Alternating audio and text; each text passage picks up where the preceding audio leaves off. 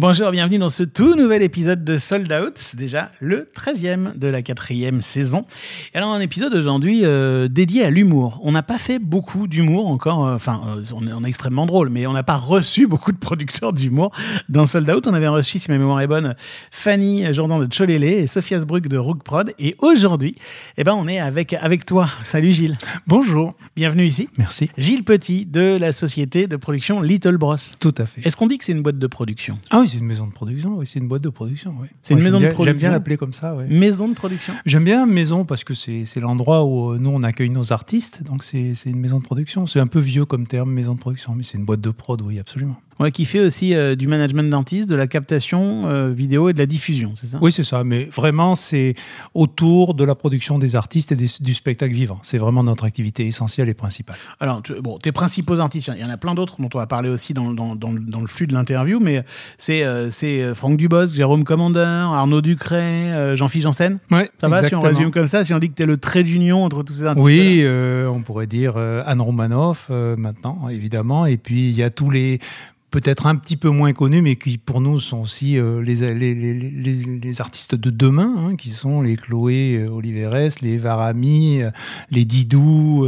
les Phils Monkey. Alors les Phils Monkey, c'est même déjà des artistes quasi internationaux. Là, ils reviennent de Taïwan, ils vont partir à Berlin bientôt, etc. Et donc ça, c'est notre pied dans la musique, puisque c'est deux artistes musicaux et en même temps l'humour, puisque c'est un spectacle extrêmement drôle, mais pas de parole, donc il peut s'exporter dans le monde entier. Génial. Bon, on va parler de ce spectacle-là, des artistes en développement, et puis aussi comment on travaille avec des, des artistes qui sont devenus des monstres sacrés de l'humour dans cet épisode de Sold Out qui commence maintenant. Est-ce que tout est prêt? Oui, monsieur le directeur. Bon, alors je vais faire commencer.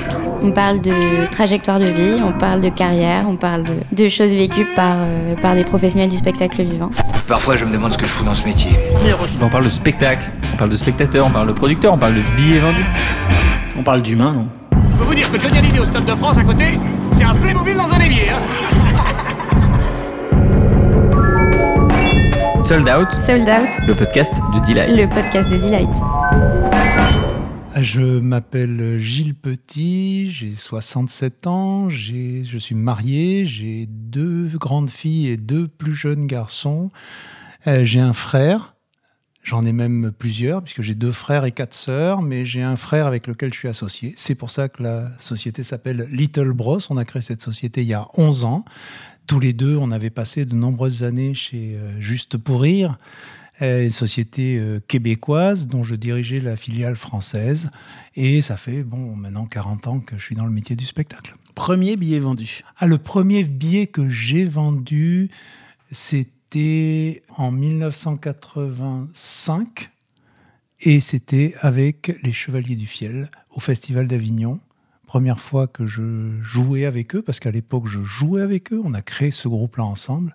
Et euh, donc on a vendu notre premier billet, Festival d'Avignon 1985. Dernier billet vendu. Arnaud Ducré, très très récemment, puisqu'il est entendu en France en ce moment et qui va euh, faire le Casino de Paris bientôt. Donc euh, voilà. Sold Out saison 4, épisode 13 avec Gilles Petit, producteur de spectacle, fondateur et co-gérant de Little Bros, enregistré dans les bureaux de Delight juste après le printemps, fin mars 2023. Bon, Gilles, au début, tu étais euh, artiste, on pourrait dire, enfin en tout cas, euh, diplômé du conservatoire et spécialiste en solfège et en piano. C'est ça, euh, piano classique, conservatoire de Toulouse, puis arrangement, harmonie, composition, enfin la, le parcours normal d'un musicien classique qui m'a, ça m'a amené plus au jazz et à la variété, euh, puisque c'est ce que j'ai fait ensuite pendant quelques années. Et ensuite, euh, voilà. Mais tu voulais en faire ton métier euh, tu, tu, voulais jouer dans un, dans un, dans un orchestre, dans un groupe alors... J'ai eu assez vite la lucidité de me rendre compte que je ne serais pas concertiste de, de, du piano. Et quand tu n'es pas concertiste de piano, après tu peux te diriger soit vers l'enseignement, ça ne me tentait pas du tout, soit vers le fait d'aller faire d'autres pratiques artistiques Et c'était vrai que moi, j'étais plus vers euh, jouer dans des groupes, euh, faire du jazz, des choses comme ça, accompagner des chanteurs ou des chanteuses. C'est ça qui m'a intéressé. Et comme en même temps, j'avais une, parallèlement, j'avais une formation euh, euh, d'électronicien. Mais oui, un DUT d'électronique. Oui, c'est ça. Je Mais c'est quand même assez contre-intuitif. Non, parce qu'en fait, ça t'amène à un métier assez naturel qui est le, le, studio d'enregistrement. Et ça a été mon premier métier et la prise de son de manière générale, la sonorisation de spectacle, voilà. Et ça a été une première partie de ma vie des, dans les années 80, début ouais, des 80 années 80 à 85. C'est ça. Égide Concept. Exactement. Exactement, une société que j'ai créée. Et j'avais le studio d'enregistrement de Normandie, qui était le seul professionnel, 16 pistes à l'époque, avec des bandes de 2 pouces. Enfin, un truc très, très professionnel. Et tous les groupes de la région, je les ai vus passer chez moi et, et on a enregistré euh, des, des- des dizaines de disques. Mais t'en faisais un métier passion, quoi, en fait. C'était à la fois Oui. une manière de ramener de l'argent et d'être dans ta passion, la musique. Ça me, ça me faisait vivre de ça et en même temps, je faisais beaucoup de musique parce que beaucoup de groupes avaient besoin qu'on réarrange des choses. Je faisais des parties de piano sur certains morceaux, des choses comme ça. Ah, c'est hyper malin. T'avais trouvé moyen de jouer, t'avais créé ton propre euh, ton débouché musical. Oui, oui, en fait, oui, c'est ça. Ça me faisait beaucoup travailler et, et c'était très une belle période de ma vie qui a été très, très intéressante musicalement. Et alors, quelle a été la, la bascule euh, avec les Chevaliers du Fiel en 85, où toi-même tu es sur scène? Parce que Ah ouais, c'est une anecdote. Euh, Ils viennent jouer dans un café-théâtre de Caen. Euh, le gars du café-théâtre qui me connaissait très bien me dit Ah, vous devriez aller enregistrer votre. Ils avaient un petit 45 tours qu'ils voulaient faire à l'époque. hein. je rappelle, pour les plus jeunes, les 45 tours, c'était des, des- c'était des morceaux de plastique avec deux titres dessus. hein. Ça n'existe plus, évidemment. Mais euh, donc, euh, ils, faisaient de ils faisaient deux petits morceaux musicaux euh, dans, dans leur spectacle, comme ils ont toujours fait. Et c'était pas les Chevaliers du Fiel à l'époque, c'était euh, juste euh, Eric Carrière, accompagné par des musiciens. C'était une sorte de one-man show avec des musiciens. Et ils sont venus enregistrer dans mon studio ces euh, deux titres-là. Et on a énormément sympathisé. Ils sont venus me revoir une, une deuxième fois. Et là, ils m'ont dit on réenregistre d'autres morceaux, etc. Et puis après, ils m'ont dit ben, viens avec nous, on voudrait que tu viennes avec nous sur scène. Et je suis reparti avec eux. Ah, mais ça peut paraître euh, assez étrange, de- de- parce qu'aujourd'hui, les Chevaliers du Ciel, on voit bien ce que c'est. C'est quand même de l'humour très populaire. Et toi, tu as l'air quand même extrêmement sérieux, tu as l'air très déterminé. Tu, tu sièges au Prodis, tu été patron du CNM. Enfin, c'est- c'est- c'est- oh, je t'imaginais pas sur scène avec les Chevaliers du Fiel, quoi. Ah mais on s'est on s'est éclaté comme des fous. On a on a créé ce spectacle-là. On a créé les Chevaliers du Fiel. C'était extrêmement euh, extrêmement excitant à faire. Euh, c'était du café théâtre musical. Moi, je faisais de la musique, j'étais content. Francis Ginib, qui est un très très très bon euh, musicien également, qui fait de la batterie. On a fait tous les arrangements, on a fait des chansons. On s'est énormément amusé à faire ça. Et on a fait cinq ans. Moi, j'ai Oui. joué cinq ans avec eux. J'ai compté presque 500 représentations et j'ai fini euh, en, en 85, euh, en 90 à Dreux. Euh, dernière représentation, je m'en souviens très bien. Mais alors pourquoi? Alors, tu te souviens de quoi ce soir-là? Tiens, déjà, c'est intéressant. Une Que dernière. c'était la dernière, que j'étais soulagé que ce soit la dernière parce que euh, il y a eu quand même, euh, comme dans tous les groupes, il y avait des, des petites tensions. Puis moi, je voulais faire autre chose, euh, voilà. Et donc voilà, je me souviens de cette dernière représentation. J'étais content. Est-ce qu'on peut dire que c'est ce moment-là où ta vie a changé? Parce que tu es devenu après administrateur du Palais des Glaces, on va en parler dans une seconde. C'est ça. C'est à partir de ce moment-là que Clark Kent a, a revêtu la, courbe de la, la- la- la cape de Superman ou le contraire?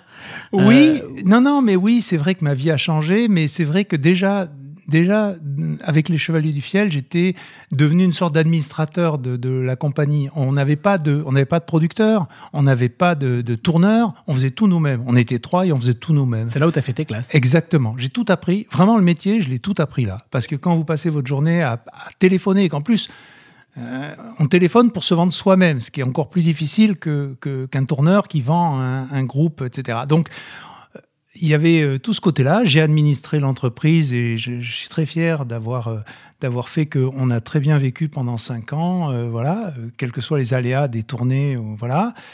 Et ça m'a amené assez naturellement vers la production de spectacles, l'administration, etc. Donc quand je me suis retrouvé ensuite dans ce métier, voilà, j'étais prêt. Tu étais prêt, c'est-à-dire qu'un peu comme euh, quelqu'un qui a une vie amoureuse très riche et qui se marie, tu t'es pas de frustration d'arrêter la musique? Non, d'abord parce que j'ai jamais vraiment arrêté la musique, je l'ai toujours continué en amateur derrière, etc. Donc, Tu euh, continues aujourd'hui encore ah, je continue toujours. Je- je- J'ai des groupes, je joue toujours avec des groupes de jazz. euh, Ah ouais euh, voilà, ça c'est mon, mon activité génial. du samedi après-midi, c'est quand même d'aller répéter avec un big band à Mency, près dans la région parisienne, Ah ouais. tous les samedis, d'aller donner des concerts de temps en temps. Oui, oui, ça c'est mon mon jardin secret, mais c'est mon activité euh, euh, principale de loisir. elle, elle, elle- elle se mélange parfois avec ton Jamais. activité? Non, c'est ça, Non, tu non, cloisonnes. Non, ouais. Tu cloisonnes. Bah, non, il y a des artistes avec qui je cloisonne moins parce qu'il y a des artistes qui sont tellement portés sur le chant qu'on a fait des choses fantastiques ensemble, mais lors de soirées privées, avec Arnaud Ducré, à des afters après spectacle, où on se retrouvait dans des bars à Lille, je me souviens, et jusqu'à 5 heures du matin, on se mettait au piano et on chantait euh, tout le répertoire qu'on pouvait faire. Ça devait être magique. ou avec ça. Stéphane Rousseau à Montréal, ou euh, pendant des festivals où il y a un piano qui traîne et où je me mets au piano et on se met à chanter. Donc voilà, ça, c'est, euh, ça se mélange dans ces moments-là. Ton instrument, c'est le piano. C'est tous les claviers, oui. Juste pour le studio, tu l'as fermé euh, en Oui, 85 oui, il a été fermé en 85. Il a été fermé. Ouais. Il n'est pas encore là quelque part euh, dans l'image, ce studio. Non, non, non, il a été fermé. C'est pas trop dur, ça? Ouais. Euh, non, non, mais quand je vois ce qu'on arrive à faire aujourd'hui avec des, des home studios Bah oui. et quand je vois l'équipement que j'avais moi à l'époque, je me dis les choses ont incroyablement évolué, c'est formidable. Alors, le tournant, c'est 90. C'est la après Dreux, après la dernière date des Chevaliers du Fiel. Ben il y a euh, cette affaire de, de- de- de- du, du Palais des Glaces et tu Hmm. deviens administrateur du Palais des Glaces pendant trois ans. Oui, Jimmy Levy me propose de le rejoindre. Je travaille trois ans avec Jimmy Levy. Qui était Là euh, aussi, figure su- du métier. superbe école parce que Jimmy Levy. On, euh, on le sait peut-être pas. Enfin, ceux qui sont plus jeunes aujourd'hui, le C'est qui Jimmy pas, Levy, C'était, euh, c'était vraiment le producteur qui était le producteur d'humour de l'époque. Euh, tous les humoristes de cette génération-là, Bigard, Jamel, euh, Palmade, Chevalier Las Palais, enfin tous sont passés par le Palais des Glaces. Et, et Jimmy avait cette magie de, de trouver un marketing pour chaque artiste qui était parfaitement. Il avait un œil pour ça, il était parfaitement adapté à ça. Donc j'ai énormément appris avec lui. Euh, j'ai aussi appris des choses comme le rachat d'un théâtre, puisqu'on a racheté pendant cette période-là le, Palais des Glaces. Euh, beaucoup de, beaucoup de choses qui m'ont euh, qui m'ont amené ensuite à, à- enfin que j'ai utilisé dans le reste de ma carrière. C'est qu'est-ce qui était différent de, de- lorsque, lorsque tu avais ce job d'administrateur du Palais des Glaces et, et- et auprès de Jimmy? Est-ce que qu'est-ce qui était différent de ta vie d'avant auprès des Chevaliers du Fiel? Beaucoup plus administratif, beaucoup plus euh, déjà, de management? dans, déjà, je travaillais dans une équipe, euh, Ouais. dans une équipe de production et de et d'administration de théâtre, puis dans un vrai théâtre. J'étais pas chez moi en train de passer des coups de fil. hein. Donc, j'étais- je rejoignais une équipe de production avec un producteur parmi les plus en vue, et je côtoyais de nombreux artistes. Ça m'a, ça m'a créé des relations à cette époque-là, en début des années 90, que j'ai gardé pendant 30 ans derrière. Sold Out, Sold Out, le podcast de Delight. le podcast de Delight. Toutes ces relations que tu t'étais euh, accumulées, que tu avais faites pendant cette période-là, évidemment, tu les retrouves en 93 lorsque tu, euh, tu rentres à Juste pour Rire. Oui, euh, juste pour rire, viens me chercher. hein, c'est pas voilà. euh, Ils viennent te voir. Oui, oui, absolument. Euh, c'est c'est une, une anecdote que j'ai déjà racontée, mais euh, en fait, on était en renouvellement du contrat de Michel Courtemanche avec Jimmy Levy. C'est Jimmy Levy qui produisait Michel Courtemanche pour la France, pour le compte de, du groupe euh, Roson, des frères Roson. Et le contrat arrive à son terme, et c'est moi qui vais négocier le, le- le renouvellement du contrat pour Jimmy. Et euh, en fait, j'apprends que pendant le- la rencontre, j'apprends qu'ils ont accepté de me voir, non pas pour renouveler le contrat parce qu'ils voulaient pas le renouveler, mais parce qu'ils veulent m'embaucher. Voilà. Ah oui. Ils veulent me proposer un job euh, à juste pour rire. Et là, tu, tu, tu, tu, tu tombes du ciel. J'avoue que je m'y attendais pas, oui, c'est vrai. Et du coup, euh, tu, tu avais fait le tour du Palais des Glaces? Oui. Euh, oui, oui, j'avais fait, le, fait le tour du Palais des Glaces et surtout, je trouvais que c'est une proposition qu'on ne pouvait pas vraiment refuser. Euh, travailler dans le premier groupe euh, mondial de l'humour, le premier festival, le plus gros festival au monde, des artistes qui étaient un catalogue d'artistes à construire parce qu'il n'y avait pas grand monde chez Juste pour rire à l'époque. Ils étaient plus connus comme les producteurs et les distributeurs de Surprise Surprise.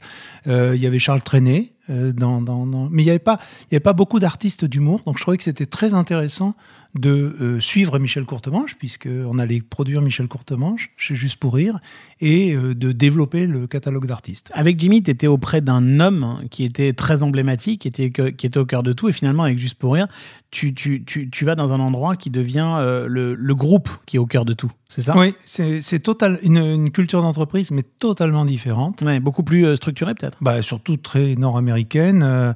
Ça vient du Canada. hein. Bien sûr. Ouais. Gilbert Rozon était parfaitement accessible alors qu'il dirigeait un- une entreprise de plus- plusieurs centaines de personnes. Tu- Tu passes là-bas en 93. Pendant deux ans, tu bosses chez. euh, Tu, tu fais quoi pendant deux ans chez Juste pour Rire? Parce que tu deviens PDG en 95. Je deviens, euh, c'est ça, président directeur général en 95. Et dans les années d'avant, on peut dire que je suis comme un directeur financier, si on veut. C'est-à-dire que j'administre, euh, encore une fois, je suis dans l'administration de la boîte.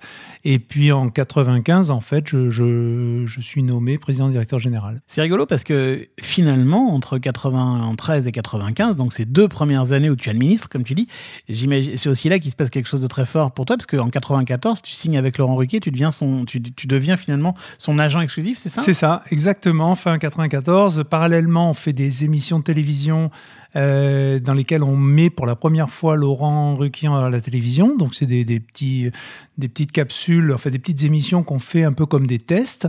Euh, C'est pas le Laurent Ruquier d'aujourd'hui. hein. C'est ça, c'était le début. Et en même temps, on produit son spectacle, puisqu'il était sur scène, on fait ses tournées. Euh, et donc, euh, vraiment une, relation exceptionnelle avec Laurent euh, Ruquier qui, dure depuis 30 ans. Et, hum, et, ça a été le début du catalogue d'artistes qu'on a monté euh, juste pour rire, qui a été ensuite assez exceptionnel. Et ce lien avec Laurent, il était avec Juste pour rire ou il était un tutu personné avec toi? Non, il était au départ avec Juste pour rire, avec Gilbert Rozon, et il l'est toujours d'ailleurs, euh, à- avec Madeleine Caro à l'époque, enfin avec des gens qui étaient travaillés là-bas. Et puis progressivement, à force de travailler ensemble, je crois qu'on s'est apprécié. euh, moi, je l'ai apprécié évidemment tout de suite parce qu'il a des qualités euh, exceptionnelles, mais je crois qu'assez vite, il m'a, il a apprécié l'énergie et le, que je dépensais euh, pour lui. Et, et voilà, et on. Et ça a été une très belle collaboration. Et donc après, ben, il se passe euh, une très longue période, hein, de 95, de 1995 à 2011. Donc euh, une- 18 ans. 18 ans, 18 ans, c'est le temps où je suis resté Europe 1. Moi aussi, il faut croire Voilà. qu'il y a des caps à 18 ans. Mais euh, tu restes pendant 18 ans PDG de Juste pour rire. Tout à fait.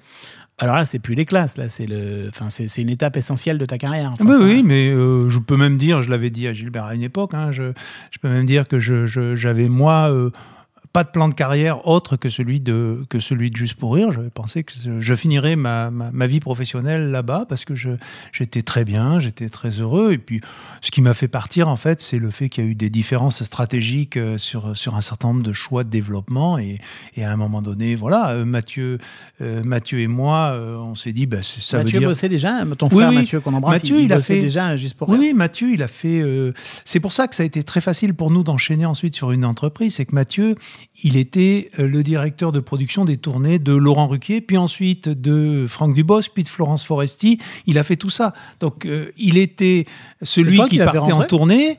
Euh, même pas. Il avait travaillé chez Alias avant. Ah ouais. Donc, euh, il avait travaillé chez différents producteurs euh, qu'on connaît encore. Et, et à un moment donné, il fallait, oui, j'a- j'avais proposé, j'avais proposé qu'il fasse, qu'il vienne faire la régie sur Laurent Ruquier. Et c'est ce qu'il a fait. Et après, ça s'est tellement bien passé que euh, on l'a reproposé, mais c'est même pas moi qui l'ai embauché. Ouais. C'était euh, Un directeur de la prod, euh, sa réputation le précède. Ah, Exactement. Ouais, ouais. Donc euh, voilà. Et donc on avait pris l'habitude de travailler ensemble. Bah, quand on a trouvé que c'était le moment de, de- de- de monter notre entreprise, on l'a fait. Et puis voilà, c'était 2011. 2011. On va y revenir sur ce tournant euh, qui nous amène jusqu'aujourd'hui. 2011, on a longuement parlé de Little Brass, mais tu as des souvenirs particuliers de, tout ce qui s'est passé entre 95 et 2011, des moments où tu t'es dit putain, je suis là, soit parce que c'était génial, hein, soit parce que c'était fou, soit parce que c'était euh, atroce? Non, mais on a tout connu. On a connu des moments extrêmement difficiles, euh, mais on a connu aussi des, choses fantastiques. Et c'est plutôt ça dont, je me rappelle. Honnêtement, les, choses compliquées, on les vit très difficilement sur le moment. Puis après, on est content de les oublier. Mais ce dont je me rappelle, et moi, ce dont j'aime parler, c'est Franck Dubosc en 99, la rencontre, quand on m'amène. euh, on m'avait demandé d'aller le voir sur scène et j'avais pas réussi à me libérer. Ce qui fait que la, la fille qui m'avait dit, mais il faut vraiment que tu vois Franck Dubosc, elle a fini par me l'amener dans mon bureau. Et dans mon bureau, on a regardé une cassette vidéo. Et Sérieusement? Mais oui, et j'étais totalement mais à bluffer, tellement c'était bien, tellement c'était génial. Donc voilà, Franck Dubosc, euh, quand euh, quelqu'un de mon bureau m'appelle et me dit, il faut que tu viennes dans un tout petit café-théâtre, je, je débarque et je découvre Florence Foresti. Jamais vu de ma vie, je n'avais jamais entendu parler. Je trouve ça, c'est fantastique. Alors ces rencontres-là et les développements qu'on suivit après, alors encore une fois, je- j'aime le rappeler, ça ne s'est jamais passé rapidement. Les gens ont l'impression qu'on le découvre et puis que la semaine d'après, c'est une star. Euh, Franck Dubosc, on l'a connu en 99 et été trois ans plus tard qu'on a vraiment connu le- les très gros succès avec Franck Dubosc. Florence, ça a été pareil. Mais c'est des rencontres qui m'ont marqué professionnellement euh, pour longtemps. faut juste se remettre dans le contexte. À l'époque, tu es le PDG en France de Juste pour Rire. Juste pour Rire, c'est les plus gros de l'humour presque dans le monde, en fait. Mhm. Enfin, en tout cas, dans le monde francophone. Quand tu déboules dans un café-théâtre pour aller voir le truc, l'artiste, il doit être vert, il doit avoir peur. Personne ne doit oser lui dire que tu es là. Sa carrière se joue, non? C'est sûr qu'on avait, euh, juste pour rire, France, on, avait vraiment une. euh, C'était un pôle d'a- d'attraction pour les artistes. Bah on oui. avait énormément de demandes et on avait euh, beaucoup d'artistes. Enfin, à une époque, on avait vraiment le- les, les- parmi les meilleurs artistes, euh, peut-être en dehors de Gad Elmaleh de, et, et Danny Boone et d'un certain nombre comme ça. Mais sinon, on avait quand même vraiment une- une- des artistes absolument formidables. Jean-Luc Lemoine, Christophe Alévèque, pour citer que. euh, euh, C'était vraiment un catalogue d'artistes extraordinaire. Et c'est vrai que j'étais content de, de, de- de diriger cette boîte pour ça, pour les relations qu'on établissait avec ces artistes-là. Je suis obligé de te poser la question. Tu parlais de différences stratégiques tout à l'heure. Gilbert Rozon, c'est quelqu'un qui a eu forcément une, une chute avec des accusations. Je ne sais même pas où, où en sont les choses liées au rapport entre les hommes et les femmes. Comment tu as réagi à tout ça, toi? Quand, quand tu as vu cette chute en fait de Juste pour rire, alors que vous étiez déjà loin hein, avec, euh, avec Mathieu dans, dans votre aventure à, vous, mais j'imagine que ça, devait, ça faire bizarre de voir une maison qu'on a aimée. euh, Oui, enfin, au-delà d'une maison, moi, je n'hésite pas à le dire. Un, homme aussi euh, que, qui m'a énormément apporté, que j'ai aimé. Voilà, c'est Gilbert Rozan et quelqu'un avec qui j'avais une relation à la fois compliquée parfois et, et, quelqu'un qui, euh, qui, génère euh, de l'admiration. Euh, C'est un visionnaire, etc. Donc, c'est extrêmement douloureux de, de voir, de voir ce, qui, ce qui arrive et dans un sujet sur lequel c'est toujours compliqué parce que c'est difficile de s'exprimer sur ce sujet-là, mais j'ai quand même envie de le faire. C'est que ce que- les accusations qui sont portées contre lui ne sont pas acceptables. C'est-à-dire, on ne peut pas tolérer ce genre, ce genre d'actes, ce genre de choses. Donc, on peut pas être, on peut pas transiger avec ça. il est accusé faut- de harcèlement sexuel. en oui, fait. c'est ça n'est pas c'est pas quelque chose sur lequel on a trouvé des excuses ou des choses comme ça. Maintenant, il se défend, il y a un procès qui a lieu, on laisse les- moi je laisse les choses se faire et j'essaie de séparer les choses. Il y a quelqu'un avec qui j'ai travaillé pendant 18 ans, euh, c'est la même personne pour qui j'ai eu de l'admiration pendant 18 ans, je peux pas du jour au lendemain euh, euh, dire que je ne l'ai pas connue ou qu'elle n'a pas traversé ma vie. C'est pas vrai. Voilà. Maintenant, il est face à ses responsabilités et, et je n'ai pas, j'ai pas à en dire plus. C'était bien de le rappeler. Donc, allez, donc c'est c'est là où il se passe des choses immenses, inouïes à ce moment-là. Et pour autant, vous avez quand même ce courage entrepreneurial, parce qu'il faut quand même le dire, de quitter le confort pour aller lancer une boîte euh, à deux, quoi. Ah, ça, c'est le moins qu'on puisse dire, parce que je faut- me souviens qu'on s'est retrouvé euh, rue, euh, rue Simard, dans nos- notre petit local. euh, J'adore, on en parlera tout à l'heure, j'adore ces locaux. moi. dans les, de- le petit local qu'on a rue Simard et que on avait installé les lignes téléphoniques et que tu regardes ton téléphone et que tu dis bon ben on est au mois de juillet bien normal si ça sonne bon pas. ça sonne pas c'est normal mais en même temps j'ai pas d'artiste dans ma société donc bon qu'est-ce qu'on fait? Mais attends, mais tu, tu, tu vas quand même pas me faire croire que tu es quand même pas naïf, tu quand même pas parti sans rien. Si, euh. Alors, on est parti sans rien, absolument, si, si. Ah, sans rien Non, non, on est parti sans rien, sans aucun contrat signé, sans rien, avec, en se disant, euh, bon, bah, on va prendre quelques mois pour, euh, pour euh, remonter quelque chose, etc. Non, non, on est parti réellement sans rien. La seule chose, euh, la seule chose, la seule petite garantie que j'avais, et ça m'étonne pas de lui, c'était, enfin j'en avais, euh, on pourrait dire j'en avais deux, j'avais deux garanties, j'en avais une, c'était Laurent Ruquier qui m'avait dit, de toute façon c'est toi qui t'étais occupé de mes contrats jusque-là, donc j'aimerais bien que tu continues à le faire, Euh, voilà, et puis on va arranger ça durant l'été, mais enfin en juillet j'avais aucun contrat de signé, c'est au mois d'août qu'on a euh, réussi à... C'est vrai qu'avec à- Laurent, deux Voilà. mots, ça, vaut- ça vaut parole. donc, de, oui, de toute Ça façon, j'avais une confiance absolue, Ouais. Laurent. Et puis, deuxièmement, je sais que Franck préparait un nouveau spectacle. Je sais qu'il avait encore envie de travailler avec nous. Mais là, vraiment, il n'y avait rien de signé et euh, ça a pris un an pour que ça signe. Mais euh, c'est vrai qu'un an plus tard, Laurent, euh, Franck a, a signé avec nous. Et ça, ça a été. Voilà. Alors, une fois qu'on a Laurent et Franck, ça aide un petit peu à lancer une boîte. Vous avez eu peur? Moi, j'ai jamais eu peur. Non, non, j'ai jamais eu peur. J'avais confiance dans le fait que euh, Mathieu Petit plus Gilles Petit, ça doit pouvoir, ça doit pouvoir faire fonctionner une entreprise.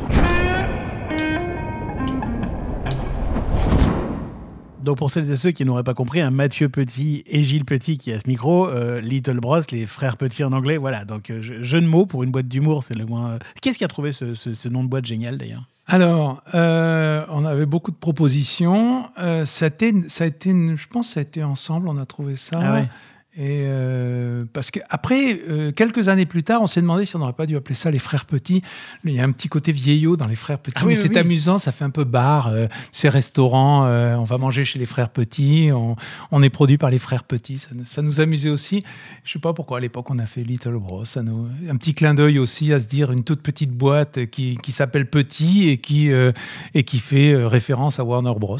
Mais exactement. Et bah tiens, c'était la question d'après que je voulais te poser. Donc déjà quand tu dis toute petite boîte, c'est vrai quand on vient vous voir, vous avez, vous- vos locaux, c'est une boutique en fait, rue Ouais. Simard, une ancienne boutique, qui sont maintenant des bureaux. Qui appartenait à, à Bleu Citron.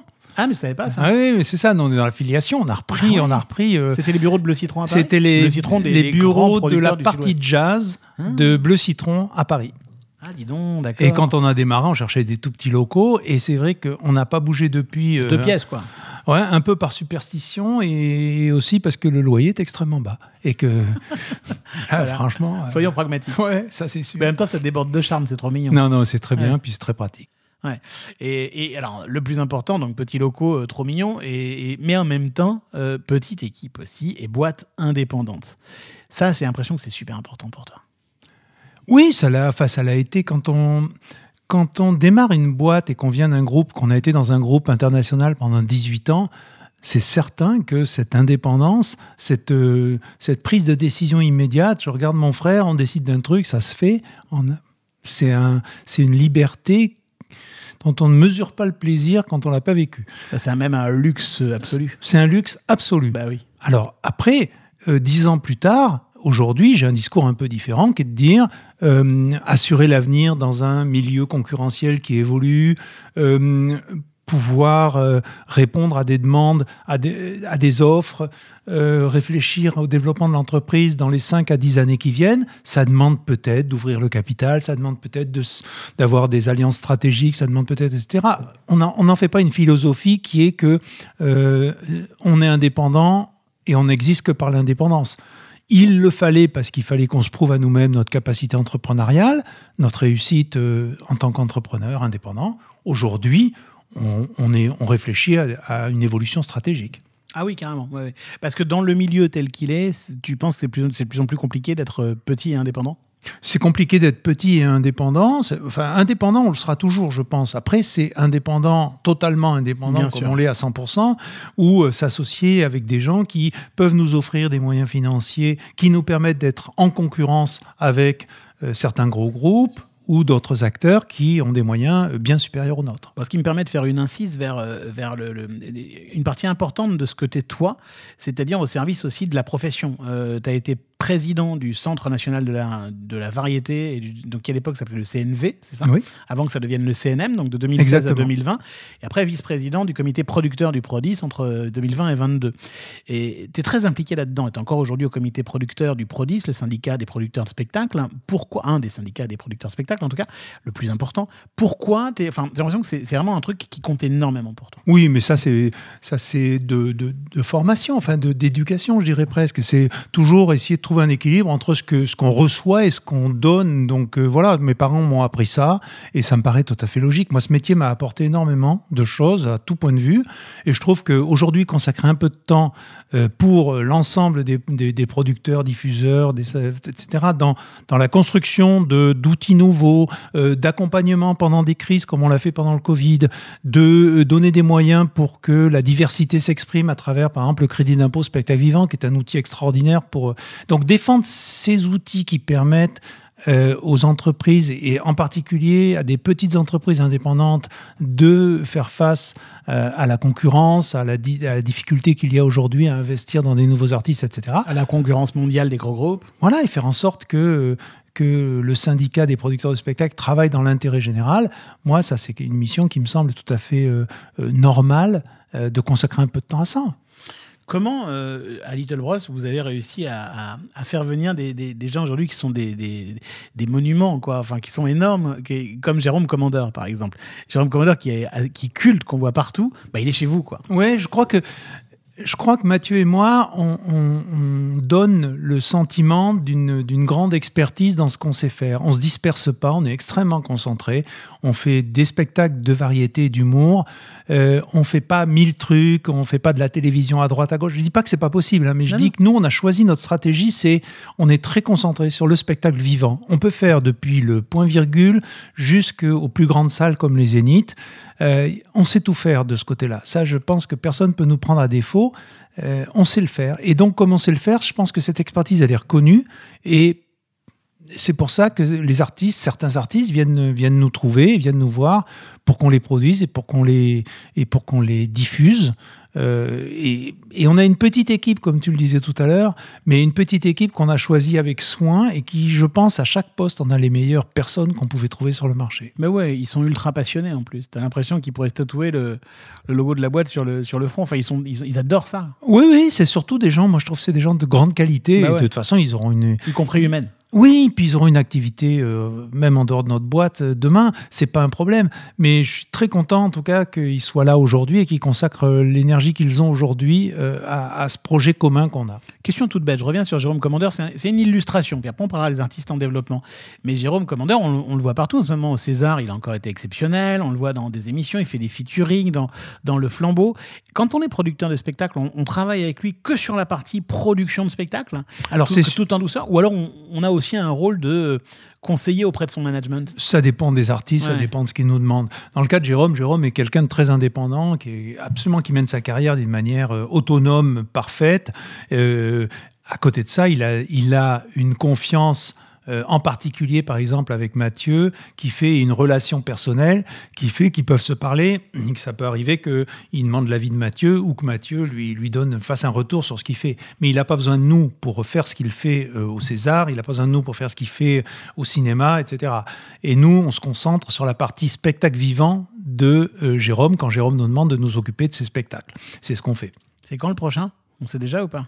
Ça pourrait venir plus vite que, plus vite que prévu. Eh ben on adorerait. nous aussi. Nous aussi. En tout cas, on l'encourage et euh, on, on rêve de retravailler avec lui très bientôt. Alors, on va parler de toute autre chose. Une artiste en développement, Eva Rami. Oui. Est-ce qu'on peut dire qu'elle est en développement Eva Rami, je dis pas de bêtises si je dis ça, ou elle est déjà un petit peu après? Non, elle est déjà un petit peu après. Elle a déjà, c'est son troisième spectacle en seule en scène et elle fait beaucoup de spectacles en dehors de ça avec euh, d'autres compagnies, etc. C'est une artiste qui, qui vient d'abord du conservatoire, qui vient de, du théâtre euh, et public et privé. Je rappelle quand même qu'elle a fait le- la dernière création euh, d'Olivier Pi au Festival d'Avignon. C'est Ah un spectacle de 10 heures. Euh, et, c'est physiquement et intellectuellement et, au niveau de l'énergie, c'est quelque chose qui est absolument admirable ce qu'elle faisait euh, dans ce spectacle-là. Donc non, c'est une artiste qui est déjà un peu plus qu'émergente, qui, a, qui fait son troisième spectacle. Et notre responsabilité aujourd'hui, c'est d'amener ce spectacle-là vers une plus grande notoriété. C'est ça qui est intéressant et c'est ça qui est passionnant parce que y a, là, on, la qualité du spectacle n'est même pas en cause. C'est- Nous, on est admiratifs. Quoi. C'est ce que je voulais dire, hein, que surtout quand je dis artiste en développement, c'est pas du tout péjoratif. hein. Bien sûr, c'est non, non, mais- développement vers la notoriété. hein. Exactement, mais c'est c'est- Ouais, ouais. c'est à ça qu'on sert. Bah voilà. Comment on prend la décision avec euh, Mathieu ou avec l'équipe de se dire euh, Banco, euh, feu vert, on, on est fan euh, d'Eva Rami. Par contre, on va investir de- sur ce projet, on va l'aider, on va, on va bâtir un plan de carrière, on va travailler avec elle. Comment est-ce qu'on prend cette décision? Généralement, ce qu'on fait, nous, c'est que toute l'équipe va voir le spectacle, euh, va voir l'artiste à un moment donné. Toute l'équipe. Toute. Ouais, vraiment, euh, je dirais même euh, la, la personne qui est en alternance chez nous, euh, tout le monde va voir le spectacle à des moments différents. On n'est pas obligé d'y aller le même soir, mais on y va tous. Et ensuite, on passe du temps à en parler ensemble. Et dans cet échange qu'on a, euh, Mathieu et moi, on se fait une opinion. C'est-à-dire qu'on se fait une opinion de se dire, euh, oui, on va être capable de mobiliser l'équipe sur ce spectacle-là. Oui, il y a un enthousiasme qui fait que les gens vont travailler avec passion sur ce spectacle-là. Ou à l'inverse, euh, on sent des réserves et ces réserves sont trop importantes pour que on puisse imaginer qu'on va emmener toute l'équipe bien sur ce spectacle-là. Alors, c'est nous qui prenons la décision, Mathieu et moi. On peut même l'imposer parfois, mais on essaie au maximum d'écouter euh, l'avis de l'équipe parce que c'est beaucoup plus facile de mettre les gens au travail sur un projet quand ils y adhèrent totalement et quand ils- ça les passionne ou quand c'est même eux qui nous poussent à le faire. On a même une idée avec Mathieu qui est un peu nouvelle, c'est que on pourrait leur donner, on pourrait, on a envie de tester ça, c'est de donner une carte blanche à l'équipe une fois par an. C'est-à-dire de Oh, dire, génial, on vous dit, vous, vous êtes, euh, on a, on est huit, hein, donc on- il y a six personnes qui pourraient décider, mais il faut qu'elles soient à l'unanimité, qu'elles soient toutes d'accord, qu'il n'y ait pas une voix dissonante, mais un artiste ait décidé que c'est cet artiste-là qu'on produit, mais elles vont jusqu'au bout. C'est-à-dire que l'équipe va jusqu'à signer le contrat. On leur donne les bases, le- le- l'encadrement, etc. L'idée, c'est qu'elles aillent choisir un artiste elles-mêmes, sans que nous on s'en mêle. Comme il y a des fois des écarts de génération, ça peut être très intéressant de voir quel artiste serait choisi par des, la jeune génération de notre équipe versus nous, qui peut-être euh, avons des fois perdu quelques distances avec certaines, certains artistes ou certains modes d'expression d'aujourd'hui. On a l'impression que tu es, fasciné par la, la- la transmission aussi. Tout à fait. Ah non, mais surtout, c'est, je trouve que ce que peuvent nous apporter les gens de l'équipe, c'est, considérable. Et si on ne fait pas attention à ça, on passe totalement à côté euh, de, de, de ce qui se passe aujourd'hui. Bah, tu m'amènes naturellement vers la petite question de fin de Sold Out. Tu la connais peut-être parce que je crois que tu connais bien ce podcast. Mais en gros, ces gens qui, qui entendent ça puis qui se disent Mais mon Dieu, mais même les personnes en alternance peuvent donner leur avis sur un spectacle. Et... Mais comment ils font pour te rejoindre? Quels conseils tu leur donnes s'ils hésitent S'ils se disent Mon Dieu, j'ai envie de me lancer là-dedans, mais j'ai peur. On me dit que c'est fermé, qu'il y a des grands groupes, que c'est compliqué, que les gens achètent moins de billets parfois. Enfin, quels conseils tu donnes aux gens qui ont envie? Alors, écoutez podcast, et c'est pas une façon de. Je dis pas ça pour te faire plaisir. Écoutez podcast parce que chaque histoire qui est racontée dans ce podcast vous montre qu'il n'y a pas une façon d'y arriver. Il y en a plein.